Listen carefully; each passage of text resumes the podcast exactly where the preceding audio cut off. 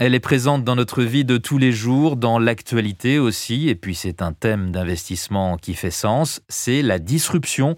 J'en parle avec euh, Estelle Ménard, responsable adjointe de la gestion action thématique chez CPRAM, et Wesley Lebeau, qui lui est gérant action thématique chez CPRAM. CPR Asset Management présente Regard croisé sur la disruption. L'origine de la disruption, c'est la digitalisation de l'économie. Un podcast en partenariat avec Radio Classique. En 2020, c'est vraiment l'ampleur de ce phénomène, sa rapidité, sa portée, qui ont été sans équivalent dans l'histoire de l'humanité. Vincent Touraine. On commence avec vous, Estelle Ménard. Comment définiriez-vous la notion de disruption? On parle aussi d'innovation de rupture, je crois. Vous avez raison, la disruption est une innovation de rupture. Et ce mot est apparu pour la première fois à la fin des années 90, justement pour expliquer les bouleversements technologiques de cette époque et surtout la vitesse à laquelle arrivaient ces bouleversements. D'ailleurs, quel est le point commun entre la pénicilline, la roue, l'électricité et Internet? Eh bien, ce sont toutes des innovations qui ont complètement transformé le monde. Et c'est ce que nous appelons donc disruption. Elle a toujours existé, mais aujourd'hui, elle s'accélère et cette disruption se diffuse justement dans notre vie de tous les jours. Alors chez CPR, nous avons notre propre définition de la disruption.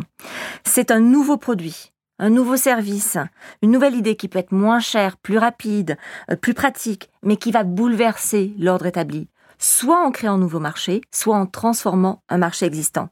Et c'est pour ça que nous appelons les entreprises disruptives des game changers, des entreprises qui changent la donne.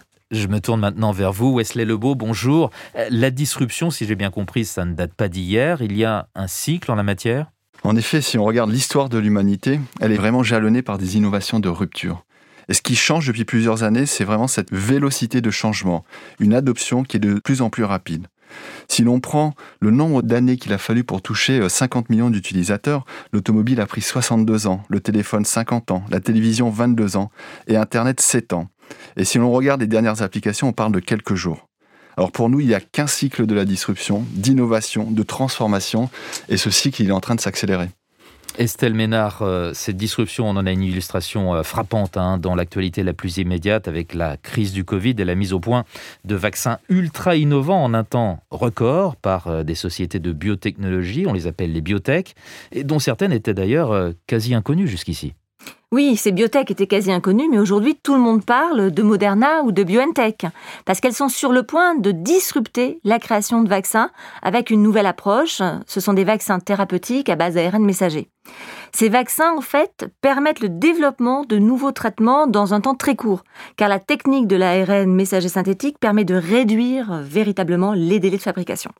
Alors Moderna a ainsi mis au point le premier candidat vaccin en seulement 42 jours, ce qui est quand même un temps record hein, dans la création de vaccins. Ces vaccins, constituent une thérapie qui pourrait dépasser même le cadre de la pandémie du Covid, car ils offrent un degré d'adaptabilité élevé et il pourrait donc avoir un champ d'application bien plus important, bien plus vaste.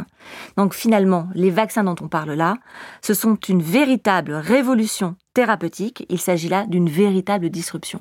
Vous venez de nous parler d'ARN messager. Euh, Estelle, on en entend de, plus en plus parler avec ces, ces vaccins. Wesley Lebeau, c'est à vous que revient l'honneur de nous expliquer ce qu'est l'ARN messager En des termes simples, de quoi s'agit-il? Alors moi j'aime bien parler de technologie de l'ARN messager, puisque c'est une technologie qui va permettre à l'organisme de mettre à contribution en indiquant comment se défendre face à un virus. Il va tout simplement envoyer un message à l'organisme sous la forme d'un morceau d'ADN. Et on se rend compte que tous les vaccins ont le même but, hein. c'est vraiment d'entraîner notre système immunitaire à reconnaître le virus, lui faire monter ses défenses de manière préventive afin de neutraliser le vrai virus s'il venait à nous infecter. Si on regarde les vaccins conventionnels euh, euh, jusqu'à présent, faits de virus inactivés ou virus atténués, en fait, ces vaccins sont des vaccins et des disruptions du siècle dernier. Hmm. Estelle Ménard, CPRAM, il y a d'autres maladies dans lesquelles hein, la disruption euh, apportée par les biotech a permis de, réelles avancées. quelles sont-elles, ces maladies? Et puis, la disruption concerne aussi d'autres domaines de la santé, je crois. Alors, tout d'abord, quand on parle de maladies, je pense finalement au cancer. Au cancer et à l'immuno-oncologie, qui constituent finalement depuis quelques années un véritable changement de paradigme, avec des résultats significatifs, notamment dans le, le, les mélanomes. Euh, de quoi s'agit-il? Finalement, il s'agit de remplacer les traitements chimiques par l'activation du système immunitaire, afin que ce système immunitaire reconnaisse les cellules tumorales et soit en mesure de construire une réponse immunitaire contre ces cellules cancéreuses. Ça, c'est un point qui est très important. Maintenant, quand on parle d'autres domaines de la santé, je pense tout naturellement à l'application des nouvelles technologies du numérique au secteur médical, ce que l'on appelle la medtech. Et plus encore et plus récemment euh, à la télémédecine qui aujourd'hui change la donne en matière d'accès des soins.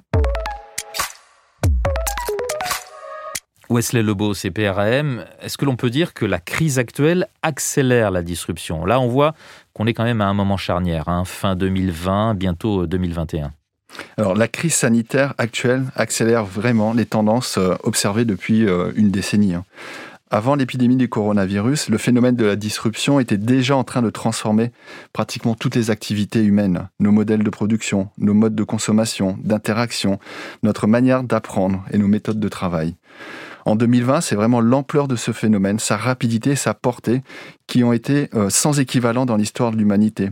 Il a donné lieu à des niveaux sans précédent d'adoption, d'innovation et des améliorations en matière d'efficacité digitale qui ont bénéficié à tous les secteurs et qui ont permis de remodeler d'autres.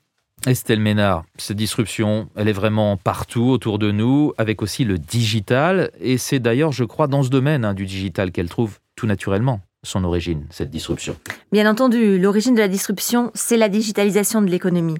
Et cette tendance vers le digital, elle s'accélère depuis maintenant deux décennies.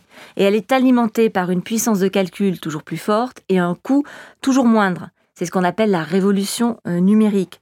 Et cette révolution numérique, finalement, elle touche toutes les activités de notre société et elle crée une dynamique de transformation digitale qui touche également tous les secteurs. Cette dynamique a permis notamment l'émergence de nouveaux usages. Le plus évident, et vous l'avez tous en tête très certainement, c'est le e-commerce, bien entendu, donc le commerce en ligne. Il y a également le cloud que l'on utilise. Et cette dynamique, à travers son usage, elle a permis également l'émergence de nouvelles activités. Le big data, la cybersécurité, qui ont elles aussi un impact significatif sur l'ensemble de l'économie. On va parler de la 5G avec vous, Wesley Lebeau, euh, maintenant. Euh, la 5G qui devient également euh, réalité. Est-ce que c'est un, bon exemple de la disruption dans le domaine de la technologie? Alors je trouve que la 5G est vraiment euh, euh, un thème fascinant, puisqu'elle va apporter euh, des améliorations substantielles dans beaucoup de domaines. Bien entendu, on parle d'une vitesse de débit qui va être sans équivalent. Mais ce qui est intéressant, c'est d'avoir un temps de latence qui va être réduit, avoir une consommation énergétique qui va fortement baisser, et surtout qui va pouvoir connecter une densité d'objets de manière sans équivalent. C'est ce qu'on appelle l'Internet des objets. C'est ce qu'on hein. appelle également l'Internet des objets. Donc ces performances techniques devraient euh, finalement pouvoir euh, ouvrir à des nouvelles perspectives et des nouveaux usages à, beaucoup d'industries. C'est une innovation qui va concerner des secteurs comme l'automobile, l'énergie, les transports, les villes intelligentes, l'agriculture ou encore la télémédecine.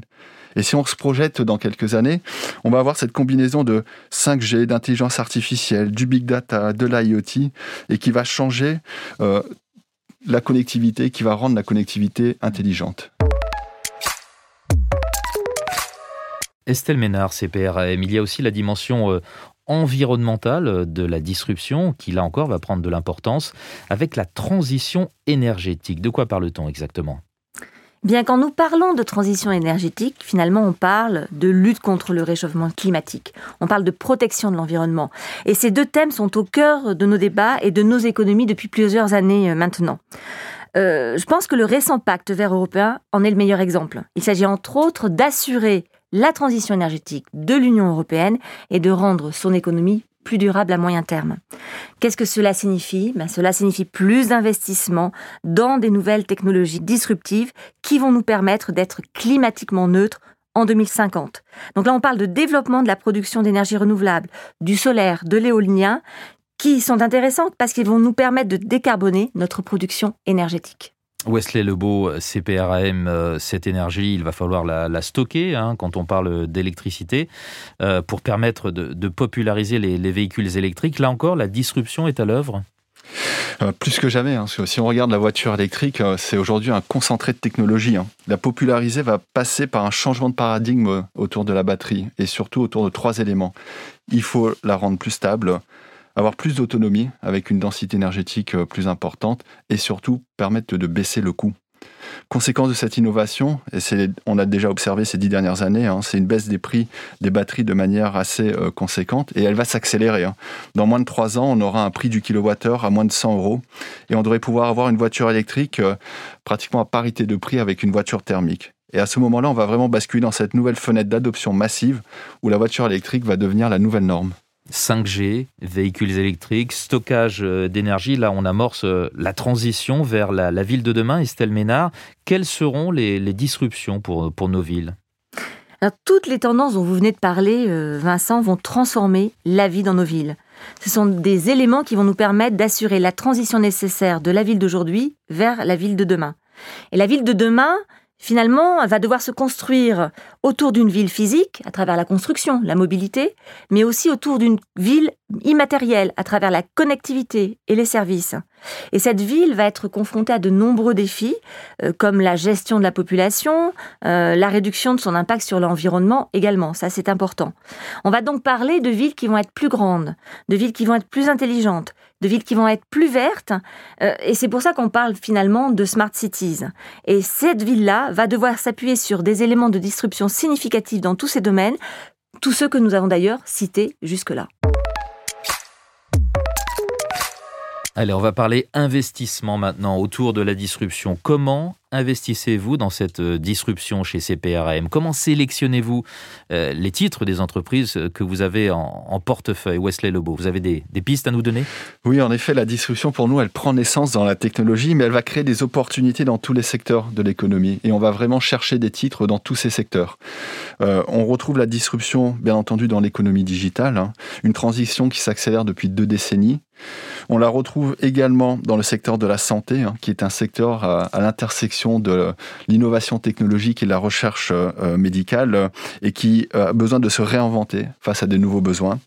Chez CPRAM, on va également être exposé à disruption autour de la quatrième révolution industrielle, avec notamment la montée en puissance de la robotique connectée ou encore la voiture intelligente.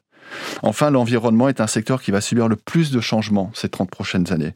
La technologie au service des énergies renouvelables pour baisser les coûts de production et accélérer leur adoption.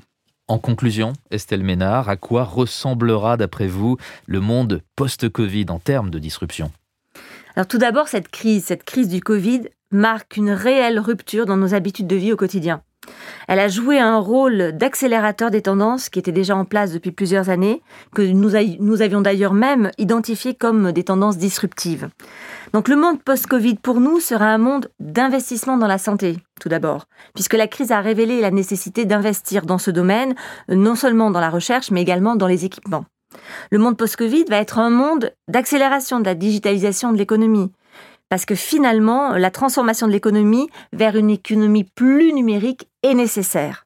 Et puis le monde post-Covid, c'est également un monde de relocalisation rendu nécessaire par cette crise et donc d'automatisation des processus de production.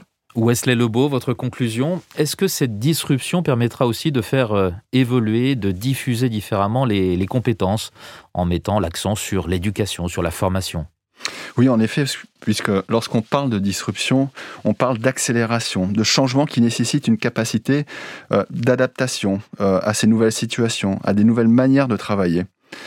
C'est ce que euh, l'homme a réussi à faire merveilleusement bien depuis plusieurs siècles. Hein. Mais aujourd'hui, nous avons en plus des outils comme l'éducation, la formation continue, puisqu'on vit dans une économie dont l'apprentissage ne s'arrête jamais. Alors pour nous aider, nous adapter, comprendre l'environnement qui nous entoure, on a besoin d'utiliser ces nouveaux outils pour simplement continuer à avancer.